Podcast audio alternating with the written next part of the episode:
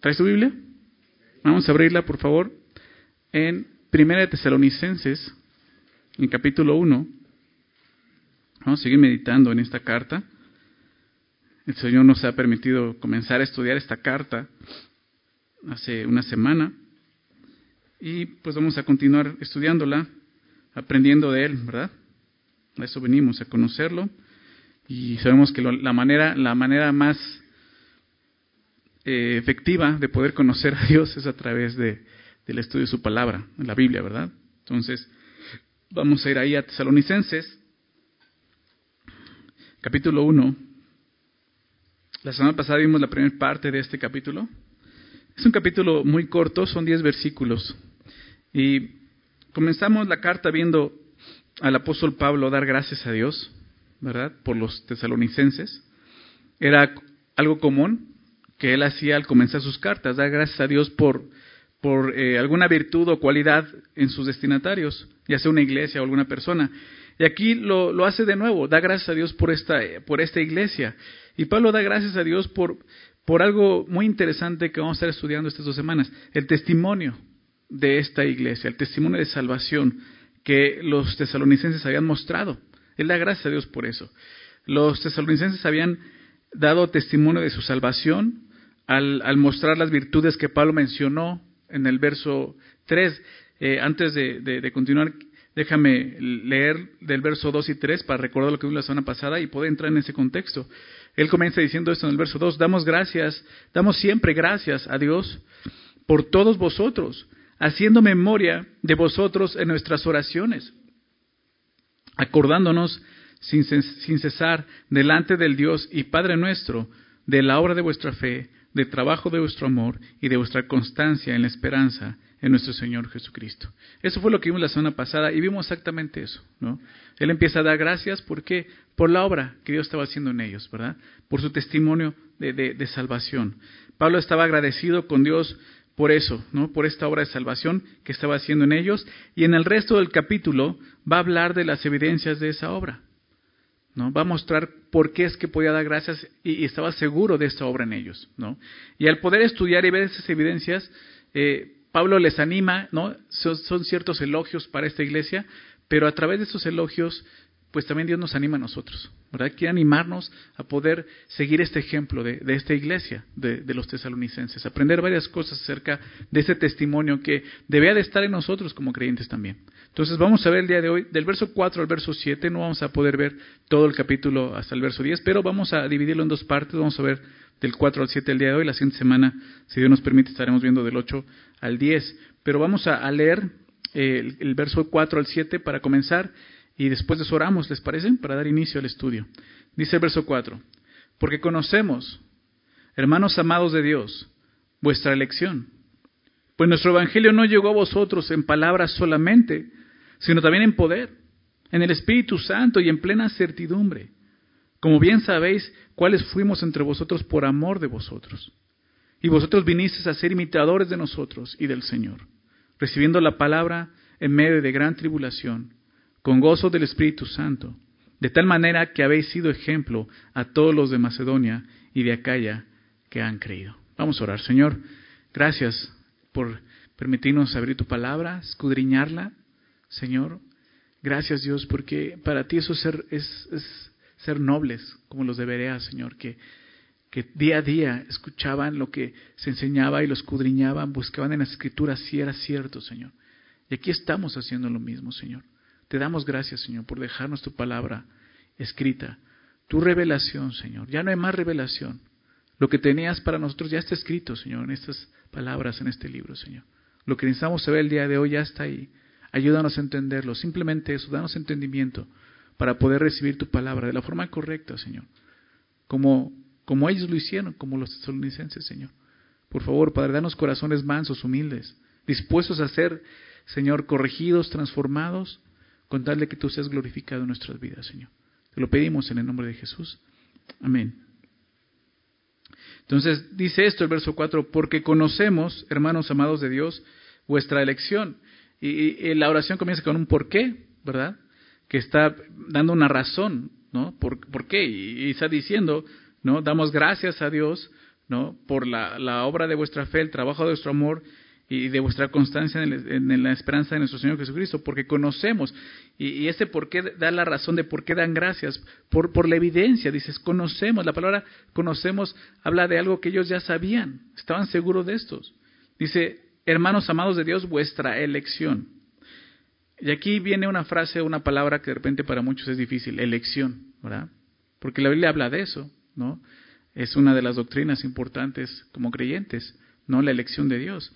En muchos lugares la Biblia nos habla de la elección, se refiere a la elección de Dios por los hombres y mujeres que van a creer en el Evangelio.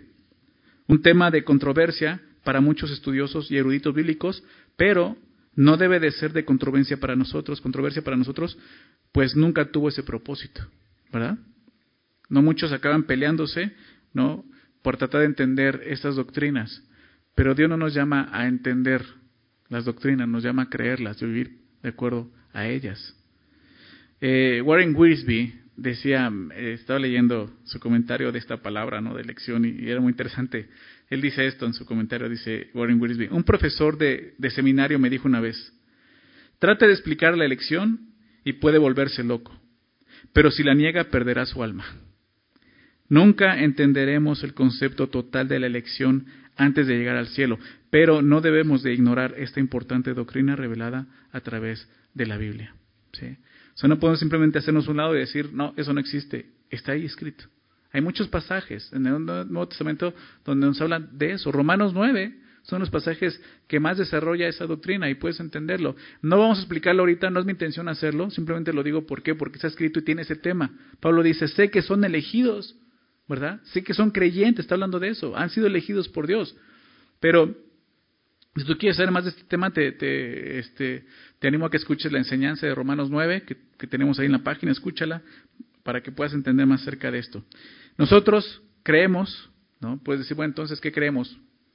Pues creemos lo que la Biblia enseña, ¿verdad? Y la Biblia enseña dos cosas, la elección de Dios y la voluntad del hombre. Dicho de otra manera, la soberanía divina y la responsabilidad humana. Lo vas a encontrar en la Biblia, esas dos cosas. ¿sí?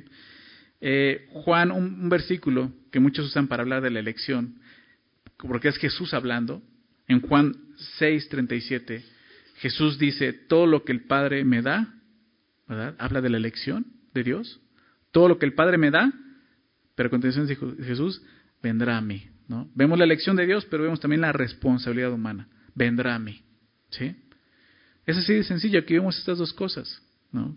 Qué interesante, porque muchos usan este versículo para enfatizar la, elección, dejar a un lado la, responsabilidad humana, la voluntad del hombre, pero aquí dice, vendrá a mí, ¿no? Y vemos la voluntad del hombre. Entonces son estas dos cosas que están ahí.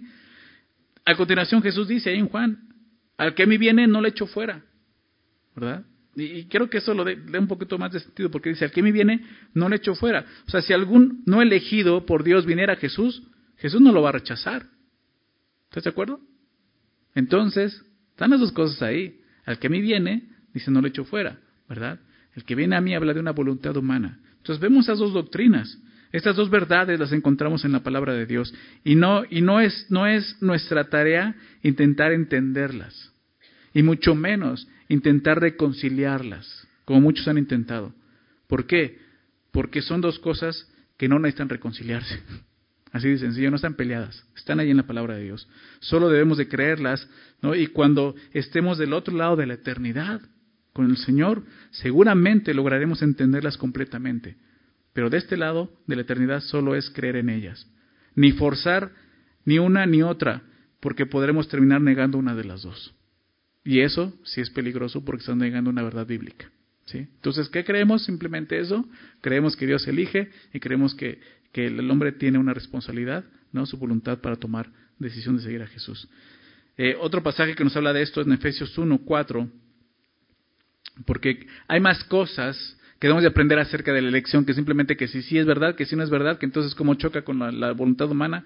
Eso es lo importante. Fíjate lo que dice Efesios 1, 4. 3, al, 3 al 4, ¿vale? Desde el verso 3. Bendito sea el Dios y Padre de nuestro Señor Jesucristo que nos bendijo con toda bendición espiritual en los lugares celestiales en Cristo. O sea, date cuenta, son bendiciones, ¿no? O sea, la elección es, es, una bendición de Dios, ¿no? Porque muchos empiezan a decir, entonces, ¿por qué Dios no elige a todos? Entonces ya empiezas a juzgar a Dios. Cuando debe sorprendernos, ¿no? Que Dios nos ha elegido a nosotros. Y debemos estar agradecidos por habernos elegido, ¿verdad? Fíjate lo que dice. Eh, con toda bendición espiritual en los lugares celestiales en Cristo, según nos escogió, aquí vemos esa palabra, ¿no? Escoger, elegir. En Él, ¿cuándo? ¿Cómo dice en tu Biblia, en Efesios 1.4? ¿Cuándo te, te eligió Dios?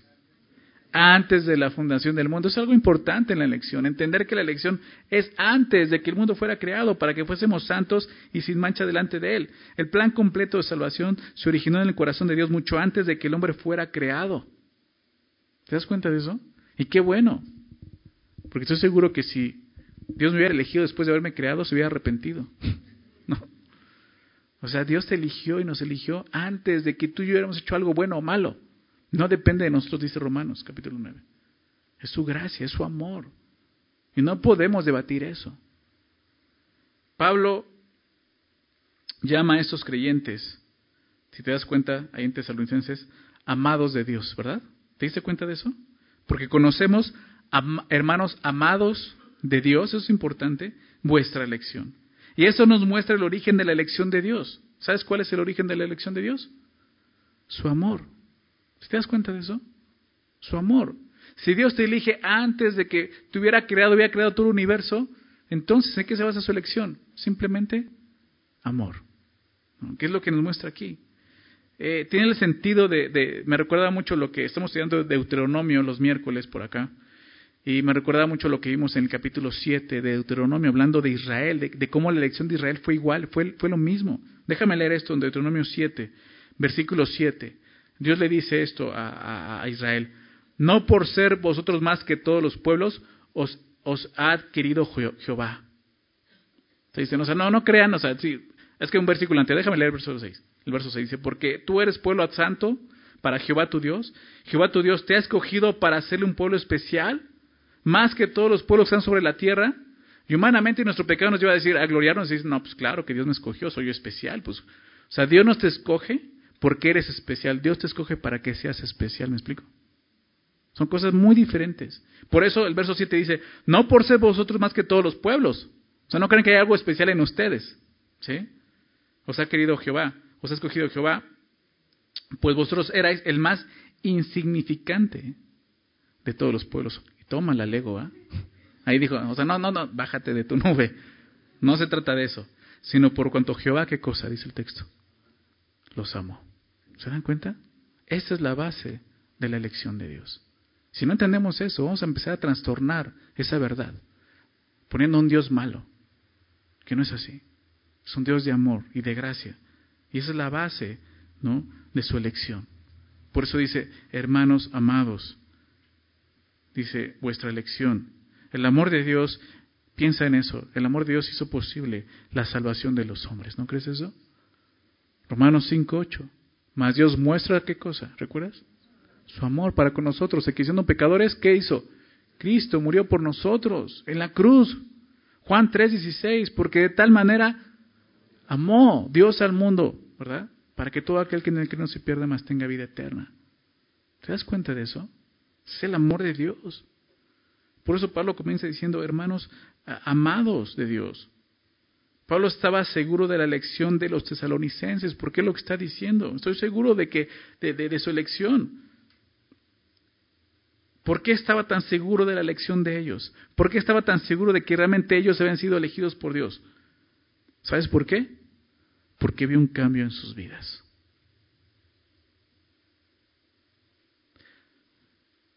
Pablo sabía que ellos eran creyentes, es lo que está diciendo aquí, por su testimonio.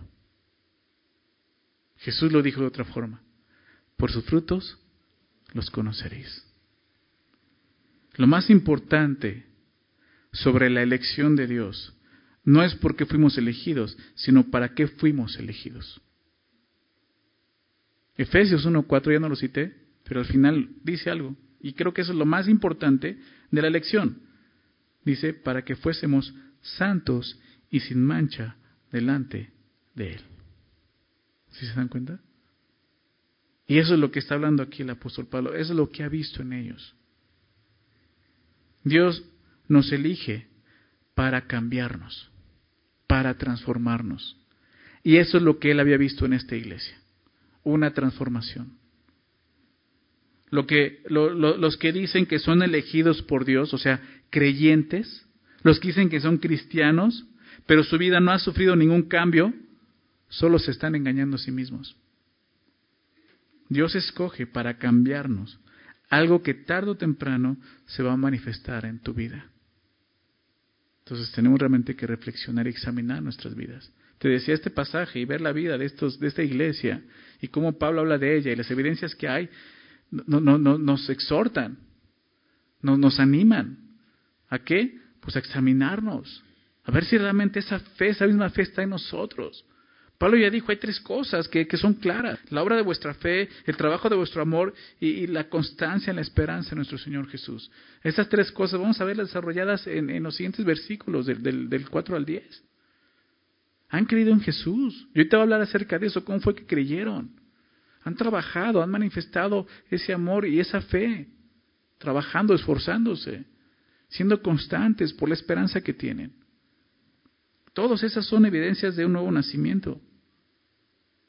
Por eso Pablo estaba seguro, dice, porque conocemos, sabemos esto, vuestra elección. Dice el verso 5, pues nuestro Evangelio no llegó a vosotros en palabras solamente, sino también en poder, en el Espíritu Santo y en plena certidumbre, como bien sabéis, cuáles fuimos entre vosotros por amor de vosotros. Este testimonio que Pablo estaba viendo que vio en estos hombres, en esta iglesia, comenzó aquí, con la llegada del Evangelio a sus vidas. Por eso dice, pues nuestro Evangelio no llegó a ustedes en palabras solamente. ¿Cómo fue que, estos hombres, esta iglesia, empezó a ser transformada? Hubo algo que impactó sus vidas. El Evangelio. El Evangelio de Jesucristo. El apóstol Pablo, eh, Silvano, Silas Timoteo, como veíamos aquí, fueron tres hombres que creyeron este Evangelio. Vivían por ese Evangelio y por eso pueden decir nuestro Evangelio. Claro, el Evangelio es de Jesús, ¿verdad? Él fue el que hizo, o sea, son las buenas noticias de Jesucristo, muriendo en la cruz para traer salvación al pecador. Ese es el Evangelio, ¿verdad? Pero Pablo y ellos dicen nuestro Evangelio, ¿por qué? Porque ya vivían para ellos, no era porque ellos lo habían hecho, sino porque ellos lo predicaban y lo vivían. Pero ahí comenzó. Y dice, el Evangelio no llegó a ustedes en palabras solamente, sino también en poder en el Espíritu Santo. Entonces, así fue como llegó el Evangelio. Los tesalonicenses lo recibieron por medio del ministerio de Pablo y sus compañeros, quienes únicamente predicaban las buenas noticias de salvación. No era otro mensaje, solamente el Evangelio de Jesucristo. Pero lo importante aquí es esto. Dice, no fue solo en palabras, sino también en poder en el Espíritu Santo. Y eso nos enseña algo que, creo que hemos aprendido. No se trata de, nuestra capacidad de hablar, de persuadir, ¿verdad? De qué tan elocuente podamos ser al hablar. Se trata del poder de Dios en la persona, en el creyente. Por eso dice, sino también en poder en el Espíritu Santo. Por muy elocuentes y sorprendentes que puedan ser las palabras, ellas no tienen el poder de cambiar el corazón del hombre. Solo el mensaje del Evangelio predicado con el poder del Espíritu Santo puede hacerlo. Pablo le escribe a los Corintios, 1 Corintios 4:20, les dice, porque el reino de Dios no consiste en palabras, sino en poder. Y Pablo sabía eso. Y creemos que es así. Muchas veces decimos y creemos que la palabra de Dios tiene poder, ¿verdad? Y lo tiene. Pero aquí vemos de dónde viene ese poder. ¿De dónde viene ese poder? Del Espíritu de Dios. ¿Te das cuenta de eso? Mira, acompáñame a Juan capítulo 16. Veamos este pasaje donde Jesús enseña acerca de esta verdad. Juan 16, versículos desde el 7 vamos a leer. Jesús se está despidiendo prácticamente de sus discípulos. Ese mismo día, esa noche, va a ir a la cruz. Y son, son cosas importantes antes de irse. fíjate lo que les dice en Juan 16, verso 7. Pero yo os digo la verdad. ¿Qué es lo que le dice Jesús? Dice, os conviene que yo me vaya. Imagínate para los discípulos escuchar esto, espérame Jesús, ¿cómo que, ¿cómo que nos conviene que te vayas? Eres Jesús, eres Dios, eres el Hijo de Dios. ¿Cómo crees que nos va a convenir que te vayas? Nos vas a dejar solos. Pero Jesús explica, ¿por qué? Porque si no me voy, si no me fuere, el consolador no vendrá a vosotros, mas si me fuere, os lo enviaré. Jesús dice, les conviene porque porque va a venir otro, otro del mismo carácter que el mío, con las mismas características, el consolador. ¿Quién es el consolador? El Espíritu Santo. ¿Te das cuenta? Cuando Jesús estuvo aquí, Él fue lleno del Espíritu Santo. Pero el Espíritu Santo aún no obraba como el día de hoy obra en su iglesia. Fue hasta que Jesús restó de los muertos, ¿no? Que le dijo a sus discípulos, esperen la promesa del Padre, que es el Espíritu Santo. Y sucede que llega el Espíritu Santo a la iglesia, ¿cuándo? En Hechos 2, ¿verdad? La llegada del Espíritu Santo para darle ese poder, y te vamos a hablar acerca de eso, pero es lo que estamos viendo aquí, Jesús mismo enseñó esto. Dice, y cuando Él venga, verso 8, ¿qué va a hacer cuando Él venga? Convencerá al mundo de pecado, de justicia y de juicio. ¿Quién es el encargado de traer convicción? Es el Espíritu Santo. De pecado por cuanto no creen en mí, aquellos que no creen, el Espíritu Santo tiene el poder de convencerlos, de mostrarles su condición de pecador y que crean en Jesús como Salvador. De justicia por cuanto voy al Padre y no veréis más. Es, es, es poderoso para convencer de que la única justicia que va a ser aceptada en el cielo es la de Jesús, no la nuestra. Porque muchos confían en eso. No, pero yo hago cosas buenas, yo voy a llegar con Dios y yo ya tengo mi acuerdo con Dios. Yo llego allá y yo le voy a decir, sí, sé cosas malas, pero también sé cosas buenas, Señor, y vamos a poner una balanza. O sea, no. O sea, la única, la balanza va a ser la, tu justicia y la de Jesús. ¿No? Y es lo que está diciendo. Es convencer de eso. Y por último, de juicio, por cuanto el príncipe de este mundo ya ha sido juzgado. O sea, Jesús va a juzgar, Dios va a juzgar como ha juzgado ya Satanás. Entonces, quien trae, quien tiene ese poder de persuasión es el Espíritu Santo, no nosotros. Tú puedes decir, bueno, entonces, ¿para qué predicamos? Porque es necesario hablar, que escuchen, pero tiene que ser en el poder del Espíritu. ¿No te ha pasado? Quizás llevas, llevas mucho tiempo predicando el Evangelio quizás a un ser querido, quizás a tu esposo, le has hablado de Jesús, a tus hijos, a tus padres le has hablado de Jesús y no han creído. Lo has hecho de mil maneras y, y, él y esa persona sigue rechazando el mensaje. Seguramente es porque solo han sido palabras en poder de Dios. Necesitas el poder del Espíritu Santo. Las palabras tienen que ir con el poder de Dios.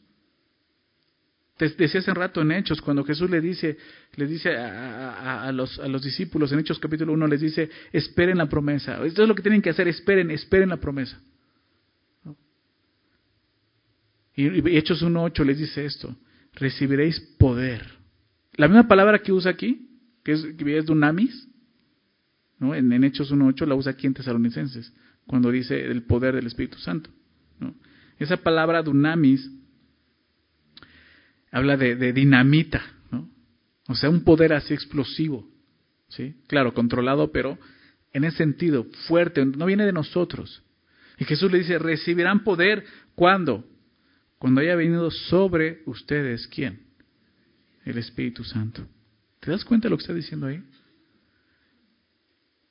Van a recibir el poder cuando haya venido sobre ustedes el Espíritu Santo. Y entonces me seréis, ¿qué cosa? Testigos en Jerusalén, en toda Judea, en Samaria y hasta el último de la tierra. Eso es lo que estaba pasando con esta iglesia tesalonicense. Lo vamos a ver más al ratito. O sea, están siendo testigos de la obra de salvación. Y Jesús dice eso, van a ser testigos. Pero cuando, cuando hayan recibido el poder, cuando haya venido el Espíritu Santo sobre ustedes, ¿qué significa esto? Es muy interesante ver la obra del Espíritu Santo en el creyente, o en el hombre más bien. Hay tres posiciones del Espíritu Santo. Y lo puedes ver, no lo estudié ahorita, pero lo hemos visto en otra ocasión, sobre todo en Juan, donde lo vemos más claro. Pero el Espíritu Santo está con, con, el, con la persona, puede estar, dice, con ustedes, ¿no? Quiere decir que está, no está en nosotros, está en otra persona, y es cuando está convenciendo a ti que eres un pecador, que necesitas salvación. Eso es cuando está con. Después es cuando está en. Es cuando ya está en ti, cuando has creído en Jesús, recibes el Espíritu Santo. Pero otra cosa es cuando, cuando estás sobre, que dice aquí, cuando haya venido sobre vosotros. La palabra sobre habla, es la palabra epi, y significa que estás repleto, ¿no? Es como una jarra, ¿no? Siempre eh, ponemos este ejemplo, ¿no? Del agua, ¿no? Tienes una jarra, tienes más bien un vaso, tienes una jarra de agua, el agua está con el vaso, cuando el vaso está vacío. Tú puedes echar el agua, ¿verdad? Y ya el, agua está en el vaso, pero cuando tú empiezas a derramar el agua del vaso, ya está sobre el vaso, ya lo superó. ¿Sí? Es esto lo que está diciendo aquí, sobre. Todos los creyentes, todos aquellos que han puesto su fe en Jesús, el Espíritu Santo está en ellos. Pero es diferente estar sobre ellos. ¿Sí? Quizás ese es el punto. ¿Cómo es que el Espíritu Santo está sobre de mi vida? Pues simplemente es cuando tú decides obedecer. Cuando tú decides pasar tiempo en la palabra, en oración, en obediencia a Dios. Rendite al Señor. Entre más te rindas, como dice Juan el Bautista, ¿verdad? Es necesario que, que Él crezca que yo mengo. Entre más me rinda yo, el Señor va a crecer más en mi vida. Y su Espíritu Santo va a gobernar más mi vida. Y va a fluir a través de mi vida. Jesús en Juan 7 enseñó esto, ¿no? Él dice, el que venga a mí, de su interior correrán ríos de agua viva. Hablando del Espíritu Santo. Y exactamente esto. Ese poder se vio en el apóstol Pablo, en los apóstoles, predicando el Evangelio, la gente creyendo increíble. La primera predicación de Pedro, ¿cuántos convertidos fueron? ¿Recuerdas? Tres mil personas. ¿Te imaginas eso? Tres mil personas convencidas de su pecado, arrepentidas. ¿Crees que eso lo hizo Pedro por su elocuencia? Dice que un hombre, un pescador, un hombre del, del vulgo, dice, ¿no? Sin letras, o vulgar. ¿Crees que era elocuente? No. Fue el poder del Espíritu Santo obrando en él. Y ese mismo poder está para todos nosotros. La capacidad de testificar, porque dice, y me seréis testigos, este es el punto. La capacidad de testificar, como lo hizo Pablo con los tesalonicenses, está al alcance de todos los creyentes. El poder del Espíritu Santo nos ayuda a ser testigos eficaces de Dios. Así fue como llegó Pablo y predicó, con poder del Espíritu Santo. No está hablando de, milagros, no está hablando de eso, está hablando del poder del Espíritu Santo de traer convicción. Y esa convicción trajo esa fe que Pablo está elogiando. Dice, claro que ustedes creyeron.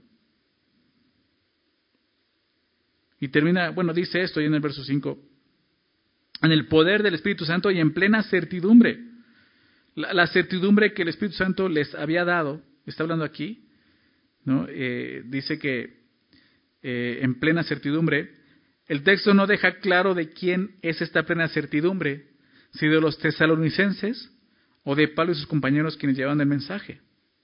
Pero al, al parecer la forma en que está compuesta la oración en el texto original y lo que dice a continuación se refiere a la plena certidumbre de Pablo y sus compañeros. En el original, la palabra en, aquí cuando dice en plena certidumbre, no aparece. Entonces podremos decirlo, dice así de esta manera, sino también en poder, en el Espíritu Santo y en, perdón, el Espíritu Santo y plena certidumbre, hablando que es una plena certidumbre del Espíritu Santo que, que produjo en Pablo para predicar el Evangelio, ¿me explico? Y eso eso es interesante, porque este, ellos predicaban con el poder de Dios, pero también con la completa seguridad de que lo que anunciaban era verdad. ¿Te das cuenta de eso? He escuchado a personas predicar el Evangelio, pero sinceramente no se los crees, porque ni ellos lo creen. Es vergonzoso escuchar hablar a alguien sobre un tema del que no conoce y no está seguro de sus palabras. Y más vergonzoso es que alguien anuncie el Evangelio y ni siquiera esté seguro de ello. Debemos de hablar de Jesús con toda seguridad de que lo que decimos es la verdad de Dios. Esa convicción en nosotros mismos, ese poder que opera en nosotros es una certeza. Lo que estás diciendo, sabes, esa es la verdad. Pablo dice, es nuestro Evangelio, vivimos por eso. Y esa seguridad se, se, contagia a los demás, decir, claro, o sea, esa certeza, o sea, lo estoy viendo, es cierto, Él vive para eso. Pero si tú estás predicando el Evangelio y ese poder no está en tu vida, pues por eso la gente no va a creer. Para empezar, este poder es el mismo poder que va a llevar a ser transformado. Ser testigo no solo es hablar con poder, es vivir con ese poder. Dejar a un lado el pecado. Dices, pues sí, sí, yo le he predicado a mi esposo, sí, pero sigues sin ser transformada tú misma.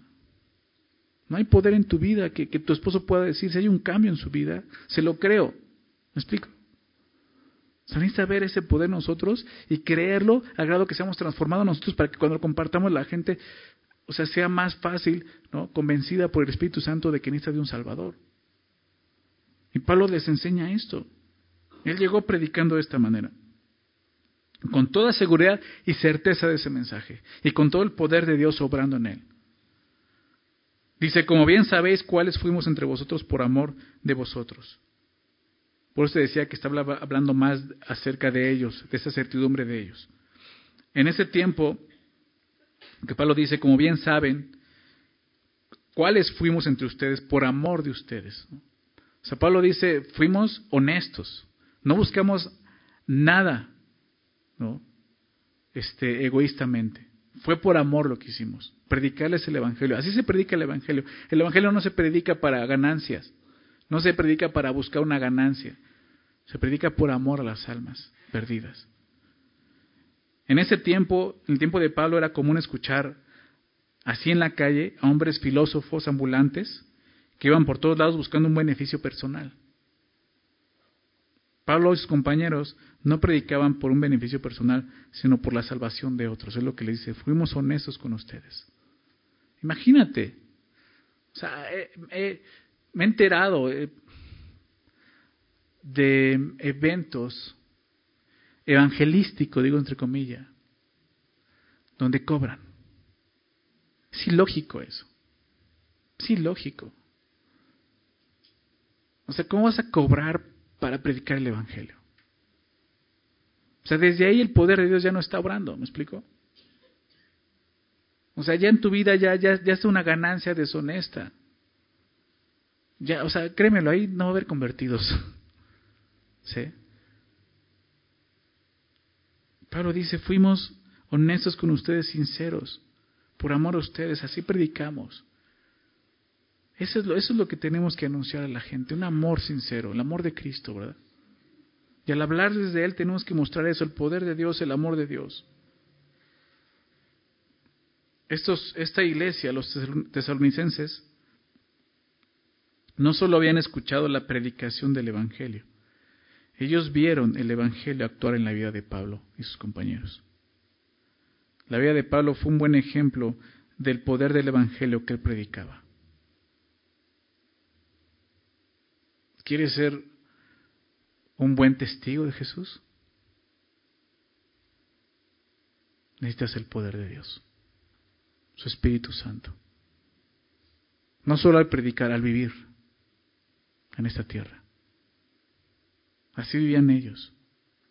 Verso 6 dice, y vosotros vinisteis a ser imitadores de nosotros y del Señor, recibiendo la palabra en medio de gran tribulación con gozo del Espíritu Santo, de tal manera que habéis sido ejemplos a todos los macedonios de Acaya y de Acaya que han creído, a todos los de Macedonia y de Acaya que han creído. Entonces, eh, Pablo habla del testimonio que estaban mostrando, ¿verdad? Hay muchas cosas que vemos aquí, pero ahora empieza a hablar de ser imitadores. Vosotros venís a ser imitadores de nosotros y del Señor. Pablo reconocía esto, que los tesalonicenses no solo recibieron el mensaje creyéndolo, también lo recibieron viviéndolo. Así como Pablo lo decía, ellos también lo habían hecho. Ellos comenzaron un estilo de vida coherente con el mensaje que estaban proclamando. ¿Te das cuenta? Es que a lo mejor nos hemos quedado solamente en el principio. Estamos batallando con, con si recibimos o no el Evangelio, o cómo lo estamos recibiendo. Y por eso ni siquiera podemos vivir de esa forma, imitando a hombres que lo han creído y viven para Él. Ellos comenzaron así. Cuando una persona ha creído genuinamente en Cristo, lo que vemos aquí es muy claro. Se vuelve discípulo de Él. Eso es lo que, lo que significa un discípulo, alguien que está siguiendo, imitando, ¿verdad? Y ellos lo hicieron, primeramente con Pablo y sus compañeros y con Jesús, porque al final Pablo dijo a los, a los corintios, ¿no? Eh, 1 Corintios 11, 1, imítenme a mí porque yo imito a Cristo. Y es el punto. Son palabras fuertes, puede decir alguien, imítame a mí, ¿verdad? ¿Te atreverías a decirle eso a tus hijos? Imítame a mí. Porque yo imito a Cristo. Pues deberías de hacerlo. Porque aquí lo está enseñando. Debemos ser capaces de eso.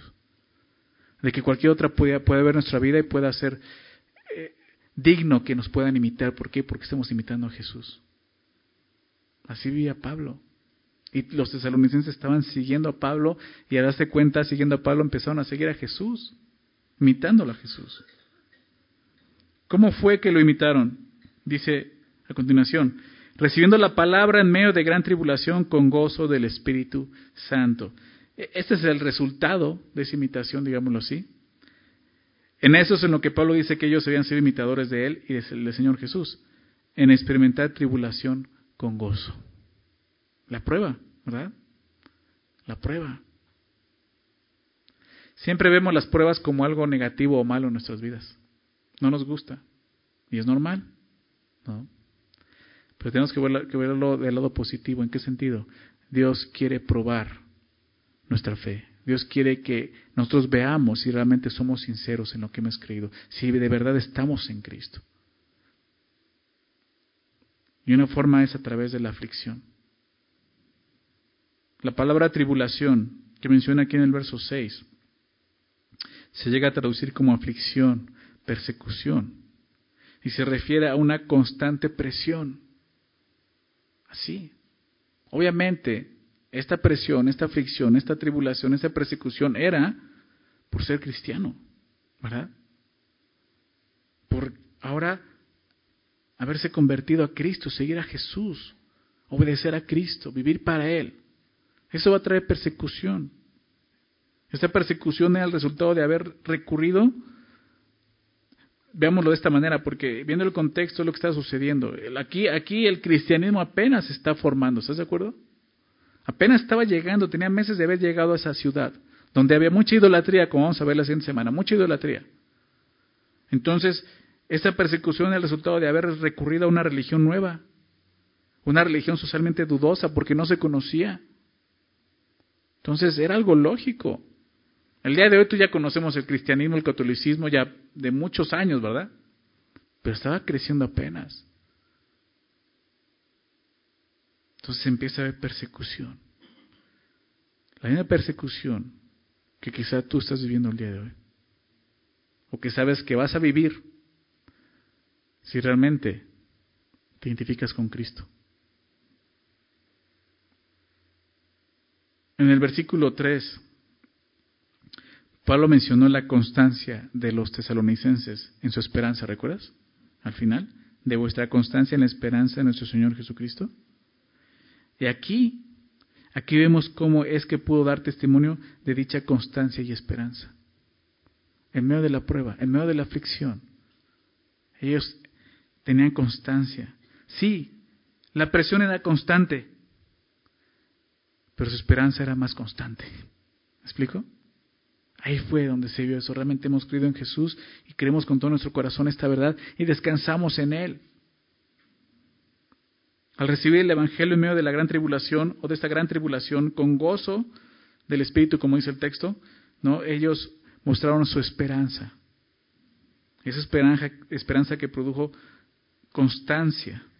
¿Recuerdas lo que significa la palabra constancia? Lo la semana pasada. Según el libro Strong, el diccionario Strong aguante alegre, ¿te acuerdas?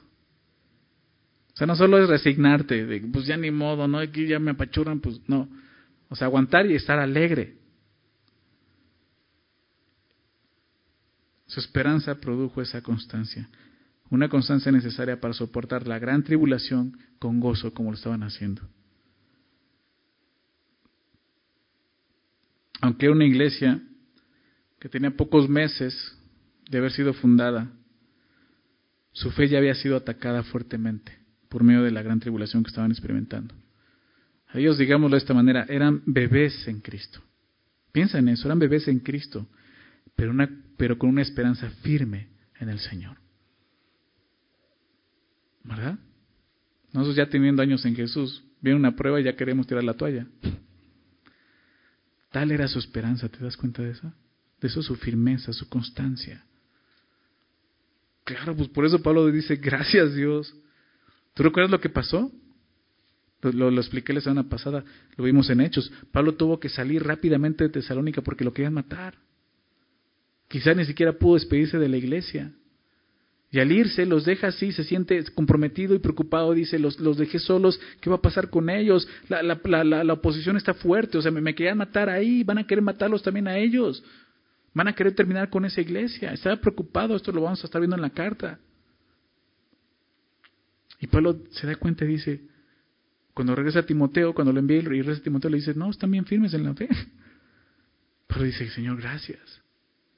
Gracias por esa esperanza que nos has dado, que nos mantiene firmes. Gracias porque ellos creyeron en Jesús. Por el poder de tu Espíritu Santo hay convicción en su corazón, que están mostrando, han creído en Jesús. En medio de la prueba, están mostrando que te aman, Señor. ¿No es un ejemplo para nosotros? ¿Cómo, cómo, cómo reaccionas, en verdad, cuando llega la prueba? Porque ahí es donde estás, donde puedes ver dónde está tu confianza. ¿A quién acudes?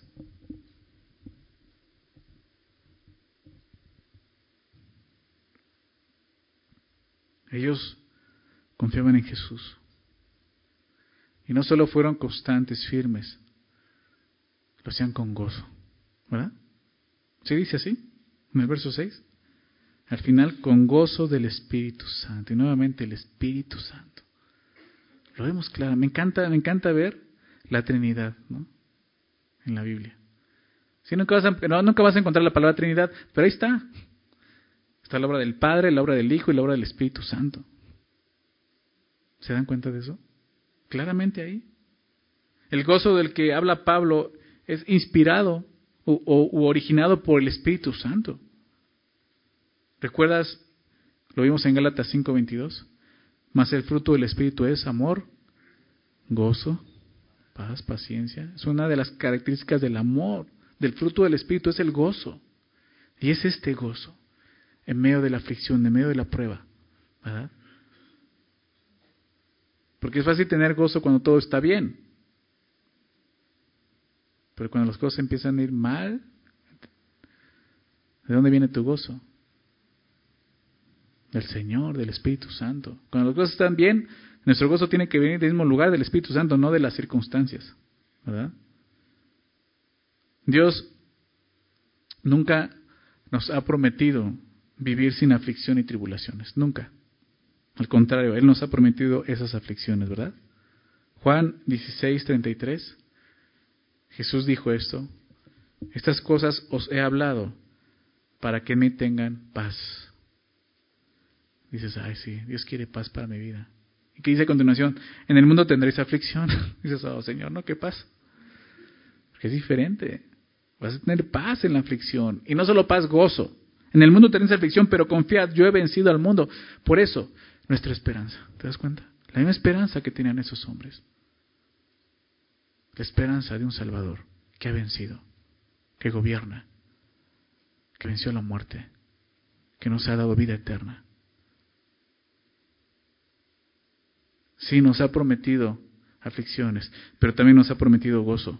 Ahí, en, ese mismo pasaje, Juan 16, pero el verso 22, fíjate lo que dice. También vosotros ahora tenéis tristeza, pero os, os volveré a ver y se gozará vuestro corazón y nadie os quitará vuestro gozo. Después de la resurrección lo vieron. Y así fue como vivieron en las pruebas con gozo. ¿Recuerdan lo vimos semana pasada, ¿de dónde viene Pablo y Silas? De Filipos. ¿Recuerdas Hechos 16? ¿Y qué pasó en Filipos? Los agarraron, los azotaron, los metieron en la cárcel. ¿Te acuerdas de eso? ¿Y qué hicieron en la cárcel? Se pusieron a alabar a Dios, a cantar a Dios con gozo. Hechos 5 habla de cómo los apóstoles salieron dignos, eh, sintiéndose indignos de haber padecido por el nombre de Jesús con gozo. ¿Te das cuenta? Esa es nuestra esperanza. Esa es nuestra esperanza. Una esperanza que supera, supera cualquier tribulación o aflicción en este mundo. Aún la muerte. Porque tenemos una esperanza de vida eterna. Entonces vemos esto con la aflicción. Dios ha prometido gozo. El mismo gozo que los tesalonicenses mostraron en medio de su tribulación. Ninguna alegría o felicidad humana puede vivir ante la persecución que sufrieron los tesalonicenses. Solo el gozo del Espíritu de Dios puede trascender y aumentar ante ese tipo de prueba. Y es lo que vemos aquí. Todo esto mostraba que habían creído en Jesús, que su fe era genuina. ¿Dónde estaba su fe? No lo menciona, pero lo sabemos. Y es importante decirlo. ¿Qué es lo que lo llevó a cambiar así? Fue el poder del Espíritu Santo, pero ¿qué fue el mensaje, verdad? Del Evangelio. ¿Y de qué se trata? O más bien, ¿de quién se trata el mensaje del Evangelio? De Jesús. La muerte y la resurrección de Jesús era el fundamento sobre el cual estaba fundada la iglesia de los tesalonicenses. Jesús era el enfoque de su vida. La vida de Jesús era el modelo por el cual vivía ahora esta iglesia. De este modo ellos llegaron a ser ejemplo, que es lo que dice el verso 7. De tal manera que habéis sido ejemplos a todos los de Macedonia y de Acaya que han creído. La conducta de los creyentes de Tesalónica sirvió como ejemplo y modelo para otros cristianos en las dos provincias de Grecia, que era Macedonia y Acaya. Si tienes un mapa ahí en tu Biblia, al final de tu Biblia tienes mapa, puedes ver claramente eso. No, era una región pequeña, era, era Grecia. Macedonia era la provincia del norte de Grecia, lo ves arriba, donde estaba precisamente Tesalónica, Filipos, Berea. Y Acaya era la provincia del sur de Grecia, donde estaba Atenas y Corinto. En todo este territorio, los tesalonicenses vinieron a ser ejemplos de los creyentes, ejemplos en su fe.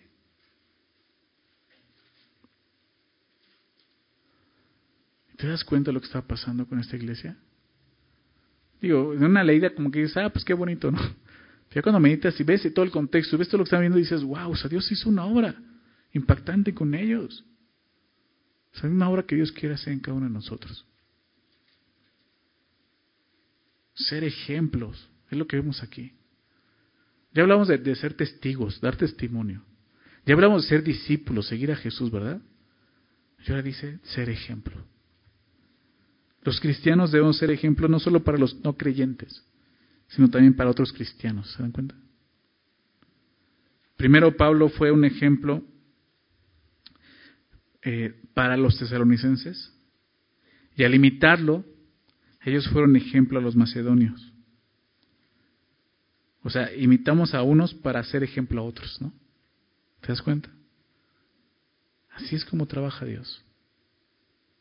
Claro, estamos hablando de un buen ejemplo siguiendo a Jesús. Por lo tanto, número uno, busca personas que amen y sigan a Jesús. Creyentes que lo hagan. Si tú no lo estás haciendo, aprende de ellos. Aprende de ellos. No te juntes con personas que no aman a Jesús. Por su fruto los conoceres, ¿recuerdas? Personas que no están caminando en fe, personas que no están mostrando una vida piadosa. No te juntes con ellos. No te digo que les haga la ley del hielo o algo así. Simplemente, o sea, imita, o más bien, no los imites, esa es la palabra, ¿verdad? No los imites. Imita a aquellos que están viendo realmente por fe. Que su fe ha sido probada, que puedes ver una fe genuina que aman al Señor Jesús con todo su corazón. Imítalos. Y número dos, al hacer eso, seguramente otros van a empezar a imitarte a ti. Porque es la manera en que todos llegamos a imitar a Jesús. Es lo que estaba pasando aquí. Decía el pastor Gusick, David Gusick, como cristianos, siempre necesitamos a otros que nos muestren cómo seguir a Jesucristo más allá de la necesidad de escuchar sobre cómo seguirlo. Todos necesitamos eso, personas que sigan a Jesús. Y estoy seguro que Dios ha puesto a tu lado personas así, que aman a Jesús, que siguen a Jesús. Imítalos, imita su fe. esta iglesia fue ejemplo, ¿no? Pudo llegar a ser ejemplo, ¿por qué? Porque empezó imitando a aquel que imitaba a Jesús. Al grado de imitar a Jesús como lo vimos en el verso 6. Eso es lo que Pablo estaba elogiando de ellos. Eso era lo que Pablo, por lo que Pablo daba gracias a Dios. Esto era lo que mostraba que ellos realmente eran, eh, fueron elegidos por Dios. Eran cristianos, creyentes verdaderos. ¿Verdad? Como te decía al principio. Es, es, es, no es difícil poder ver. O no debe ser difícil poder ver si una persona ha sido elegida por Dios. No debe ser difícil. Por sus frutos los conoceréis. Y aquí el apóstol Pablo está reconociendo varias cosas. Ya la semana que entramos a ver algunas. Pero todas estas eran evidencias de una nueva vida en los miembros de esta iglesia. Evidencias que, que debe de haber en todo verdadero creyente. Y creo que Dios nos está animando a examinar nuestras vidas el día de hoy. Y poder ver si eso está en nosotros. Si el poder de Dios está obrando en nosotros. Si su Santo Espíritu está en nosotros. Se nos está llevando a vivir una vida piadosa al grado de poder enfrentar todo esto, ser testigo, ser discípulo, ser ejemplo. Es examinarnos. Porque si no podemos estarnos engañando, como te decía, pues tú puedes decir que eres elegido, que eres cristiano, que eres creyente, que de cuna cristiana, lo que quieras. Pero si estas cosas no están en tu vida, no solamente nosotros vamos a dudar, creo que tú tienes que empezar a dudar de tu conversión. Si has creído en Jesús. Aquí vemos que cuando la palabra de Dios es recibida correctamente, va a producir fe, va a producir gozo, el tipo de gozo que permanece y que, que, hace, que hace frente a las aflicciones, imitando a otros creyentes, imitando al mismo Señor Jesús, siendo ejemplo, inspirando la fe de otros, como vemos aquí.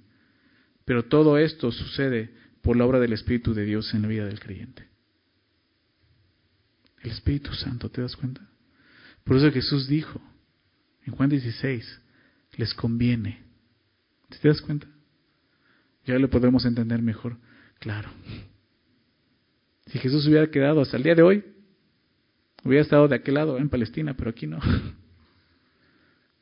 El día de hoy tú y yo tenemos el Espíritu Santo ese poder de Dios. Primeramente para ser transformados y número dos para ser testigos de esa transformación para otros. Necesitamos el Espíritu Santo. Necesitamos ser llenos de Él. Buscar esa llenura. Quisiera terminar orando, pidiéndole a Dios esto. Dice la palabra que pidamos con fe, ¿verdad? Que pidamos con fe. Jesús dijo, ¿qué padre? ¿Qué padre de ustedes siendo malos? ¿No? no le da buenas dádivas a sus hijos. Si sus hijos le piden este un huevo, les dan un escorpión, ¿no? No. Pues cuánto más vuestro Padre que está en los cielos les dará el Espíritu Santo a quien se los pida. ¿Qué tenemos que hacer? Pedirlo. Y como te decía, poder cultivar esa relación para que sea fortalecido el Espíritu Santo sobre mi vida. Pero vamos a comenzar haciendo esto, pidiéndolo, pidiéndolo. ¿Quieres pedir el Espíritu Santo el día de hoy? Ponte de pie. Si tú quieres pedirlo, ponte de pie. Vamos a pedirle eso al Señor el día de hoy.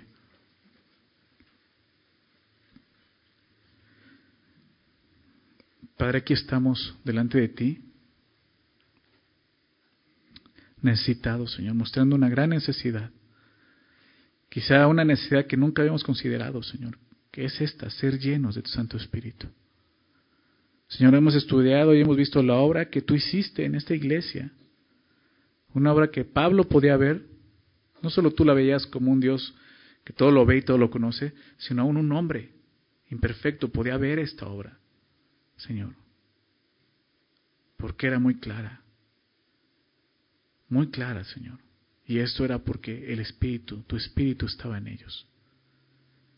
Señor, el día de hoy queremos que esta obra se vea en nosotros.